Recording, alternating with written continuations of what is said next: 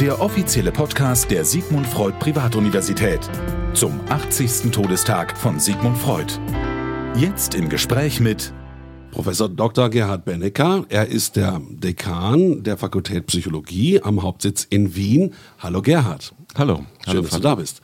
Und äh, Katharina Reboli ist auch mit im Studio. Hallo. Und äh, wir wollen heute über Sigmund Freud als Neurologen sprechen. Ist nämlich ganz interessant. Also in erster Linie war ja Freud damals Arzt erstmal. Dann war er ja auch Forscher und Wissenschaftler.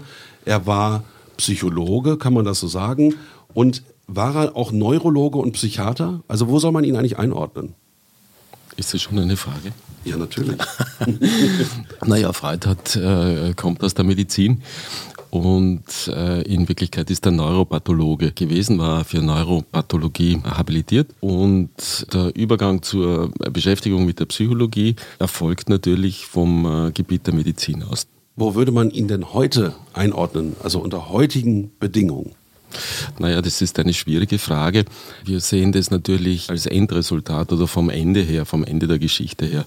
Und Freud ist der Begründer der Psychoanalyse und damit ist er ein Psychologe gewesen, auch in seinem Selbstverständnis ein Psychologe. Die Frage kann man natürlich auch so stellen, was wäre gewesen, wenn Freud nicht gezwungen gewesen wäre, seine akademischen, universitären Ambitionen aufzugeben und nicht in die freie Praxis übergewechselt wäre. Er hat als Neurologe wichtige Beiträge geliefert zur Rhonentheorie, hat Färbungstechniken entwickelt, wie man Nervengewebe, Nervenstrukturen sichtbar machen kann im Hirn. Also vielleicht äh, wäre er bei diesen Dingen geblieben. Allerdings, es gibt sehr frühe Arbeiten von Freud, die, denke jetzt an die Kokainstudien. Mhm. Im, Im Zuge dieser Kokainstudien ist deutlich sichtbar, dass es da schon ein, ein wichtiges psychologisches äh, Interesse gibt. Zumindest ist Freuds Kernthese in Bezug auf die Kokainwirkung eine psychologische. Also die Leistungssteigerung, die körperliche Leistungssteigerung ist eine Folge der psychischen Stimmungsaufhellung. Das ist eine sehr eigentümliche und im damaligen Kontext der Kokainforschung ungewöhnliche These. Aber die Psychologie war ja für ihn nicht ausreichend. Da war ja sein, sein wilder Forschergeist immer hinterher, eben äh, die Welt noch ein bisschen weiter und größer zu machen. Und so entstand ja auch die Psychoanalyse. Naja, da muss man wieder unterscheiden, was das Wort oder der Begriff Psychologie bedeutet. Die, von der zeitgenössischen Psychologie hat Freud eigentlich wenig gewusst, da wenig äh, zur Kenntnis genommen. Er hat Fechner gekannt und hat ein bisschen was von Fechner gewusst. Aber die aktuelle Hochschulpsychologie oder universitäre Psychologie, die sich da am Ende des 19. Jahrhunderts herausbildet, äh, darüber war Freud eigentlich nur sehr schlecht informiert. Die Psychoanalyse hat er betrachtet als äh, Art Unterbau, als Grundlage, als Fundament jeder Psychologie. Insofern im weiteren Sinn des Wortes hat Freud sich als äh, Psychologe verstanden, natürlich nicht als universitärer oder akademischer Psychologe. Und auch als Neurologe? Naja, am Beginn seiner Karriere sicherlich war die Identität verbunden mit der Umschreibung seines äh, Lehrgebiets, also Neuropathologie mit Sicherheit. Ich, ich glaube, dass Freud wie er abgerückt ist von der Idee, dass man von der Neurologie her eine Psychologie entwickeln kann, dass äh, von diesem Augenblick an er sich nicht mehr als Neurologe empfunden hätte. Bei aller Wertschätzung der Biologie. Also Freud hat ja einen starken Bezug, die Psychoanalyse hat einen starken Bezug zur Biologie bewahrt. Wenn wir das alles mal außer Acht lassen würden, wenn Freud heute leben würde, in welchem Bereich wäre er wie tätig? Also wenn man ein bisschen Fantasie mit reinbringt? Naja, hoffentlich nicht im Bereich der Neuropsychologie oder der Neurowissenschaften. Das könnte natürlich leicht passiert sein, wenn seine Biografie sich wiederholen würde in der Jetztzeit, dass er vielleicht in dieser Neurowissenschaft hängen bleibt. Aber nehmen wir mal an, dass Freud tatsächlich ein Genie gewesen ist, dann äh, wäre ihm wahrscheinlich dieser Kontext der Neurowissenschaften zu eng gewesen mhm. und auch zu wenig gebildet. Was meinen Sie damit, Herr Professor? Zu wenig gebildet? äh, zu wenig gebildet meint, dass äh, die Neurowissenschaften von all den Dingen, die für Freud so eine riesengroße Rolle spielen. Also das ganze kulturelle Erbe von der Antike über die Renaissance überkommen ist, natürlich nichts wissen und nichts äh, wissen wollen. Die Neurowissenschaften bringen meiner Auffassung nach heute eine sehr verkürzte und eher Alltagsverständnis anknüpfende Psychologie, ja das Alltagsverständnis und Alltagsbedürfnisse bedienende einfache Erklärungen, die in ihren Bestseller-Konzepten eigentlich eher enttäuschend sind. Es gab den Trend der Neuropsychoanalyse, ne? sozusagen, dass man ja. das äh, verknüpft. Was ist das? Naja, da gibt es schon einige sehr interessante Leute, einige interessante Ideen. Ich glaube in erster Linie, dass dieses äh, Interesse von Seiten der Psychoanalyse eigentlich ein adlerianisches gewesen ist. Also diese ständige Gefühl der Minderwertigkeit gegenüber den harten Naturwissenschaften und da war für die Psychoanalyse das Interesse oder sagen wir auch so die Sprachregelungen der Neurowissenschaften, die von um, überhaupt keine Schwierigkeiten gehabt haben, vom Unbewussten zu sprechen und von unbewussten Vorgängen zu sprechen, eine große Freude. Und auf der anderen Seite haben die Neurowissenschaften äh, ja immer Probleme mit der Theoriebildung. Das heißt, sie brauchen eigentlich, um überhaupt äh, Befunde festzustellen, psychologische Theorie. Also sie müssen Zusammenhänge konstruieren und das geht ohne Rückgriff auf die Psychologie nicht. Und so haben sich Neurowissenschaftler begonnen, der Psychoanalyse zu bedienen, um ein wenig Ordnung in ihre Befundlage zu bekommen. Also so gibt es Interessen von beiden Seiten und daher ist dieses Zusammengehen nicht besonders verwunderlich. Was, was ist da versucht worden ne, in der Neuropsychoanalyse? Also jetzt ganz als Beispiel.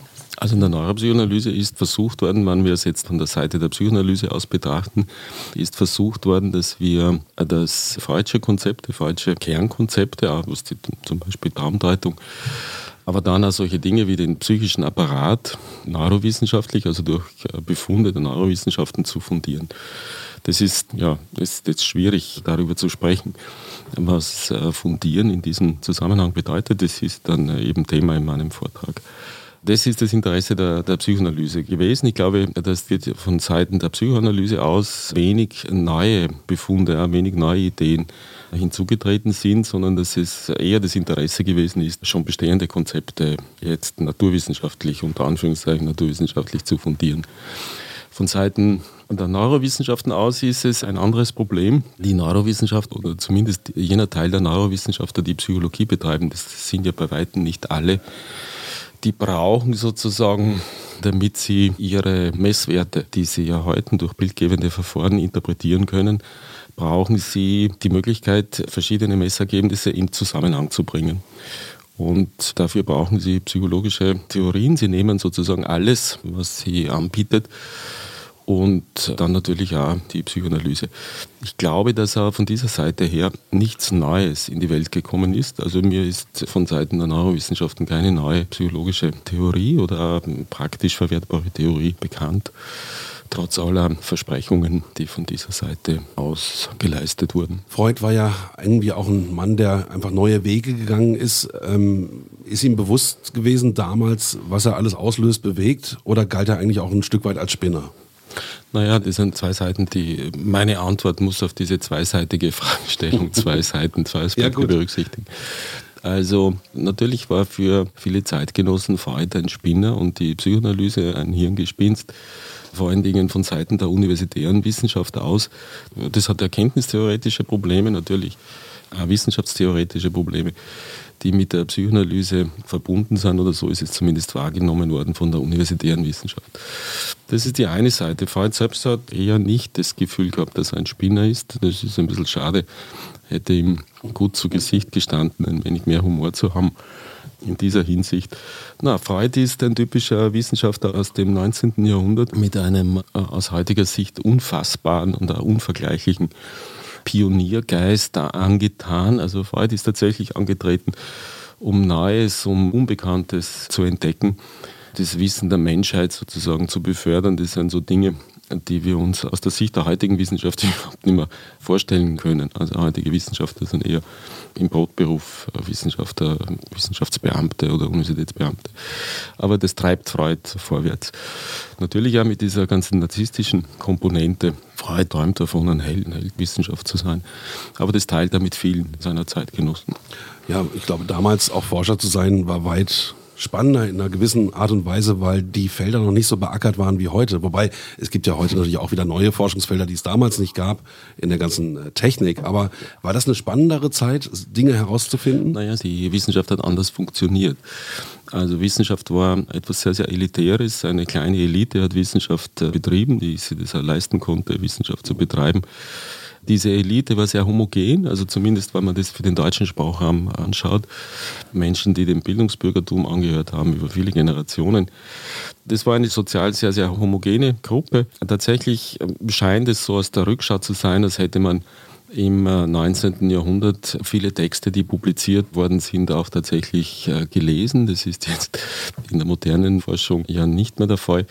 Die gegenwärtige Wissenschaft hat ein Selbstkontrollsystem kreiert, das sehr stark kreativitätseinschränkend als kreativitätsfördernd ist. Also niemand will die Blamage riskieren, dass etwas veröffentlicht wird, wo im Nachhinein sich herausstellt, dass es unter Umständen den Regeln oder den Standards der Scientific Community nicht gehorcht. Also Forschung ist viel verschachtelter heute, ne? Verschachtelter nicht, sondern wirklich Kreativität, äh, die Einschränkungen, was die persönliche Entwicklung und Erweiterung von Forschungsinteressen betrifft, ist ganz stark eingeschränkt. Man kann sich als Wissenschaftler heute nicht leisten, so eine universelle Bildung sich anzueignen und anzulesen und in vielen Bereichen irgendwie auch ein bisschen herumzudilettieren. Freud hat das ja ganz respektlos getan. Er hat über Kunst geschrieben und diese Moses-Studie und diese Dinge diese Art von kreativen Dilettieren ist in der heutigen Wissenschaftswelt nicht mehr möglich und das muss man dazu sagen, ist sehr, sehr schade. Man könnte sozusagen sagen, die Studierstube, ne? die Little Science im Gegensatz zur Big Science, also das Gelehrtentum ist irgendwie abhanden. Ja, also die Wissenschaft ist ja tatsächlich zu einem Beruf geworden. Max Weber hat es nur sehr positiv gemeint, aber mit eher den negativen Aspekten. Da gibt es vieles zu erzählen, wie Wissenschaft heutzutage funktioniert und vieles ist dabei unerfreulich. Also diese Selbstkontrolle, die etablierte Selbstkontrolle hat erzeugt Kollateralschäden, die bedauerlich sind. Ja gut, war noch ein kleiner Exkurs in die Forschung heute. Ist ja auch wichtig, wenn man äh, über den 80. Todestag von Sigmund Freud spricht. Die Tagung wird vieles natürlich im Detail nochmal nochmal vertiefen. Und ähm, deswegen freuen wir uns drauf. Ist im September, unter anderem eben auch mit Professor Dr. Gerhard Bennecker. Und ich bedanke mich für heute für die Runde. Gerne. Danke. Tschüss. Tschüss. Der offizielle Podcast der Sigmund Freud Privatuniversität. Eine Produktion der Podcast 1 GmbH.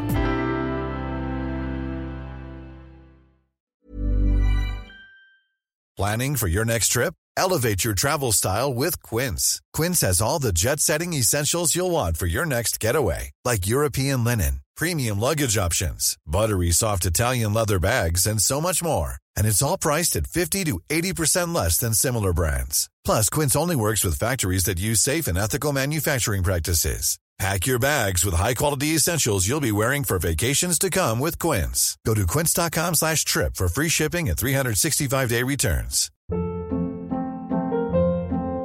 Hold up. What was that? Boring. No flavor. That was as bad as those leftovers you ate all week. Kiki Palmer here, and it's time to say hello to something fresh and guilt-free. Hello Fresh. Jazz up dinner with pecan-crusted chicken or garlic butter shrimp scampi. Now that's music to my mouth. Hello Fresh. Let's get this dinner party started. Discover all the delicious possibilities at hellofresh.com.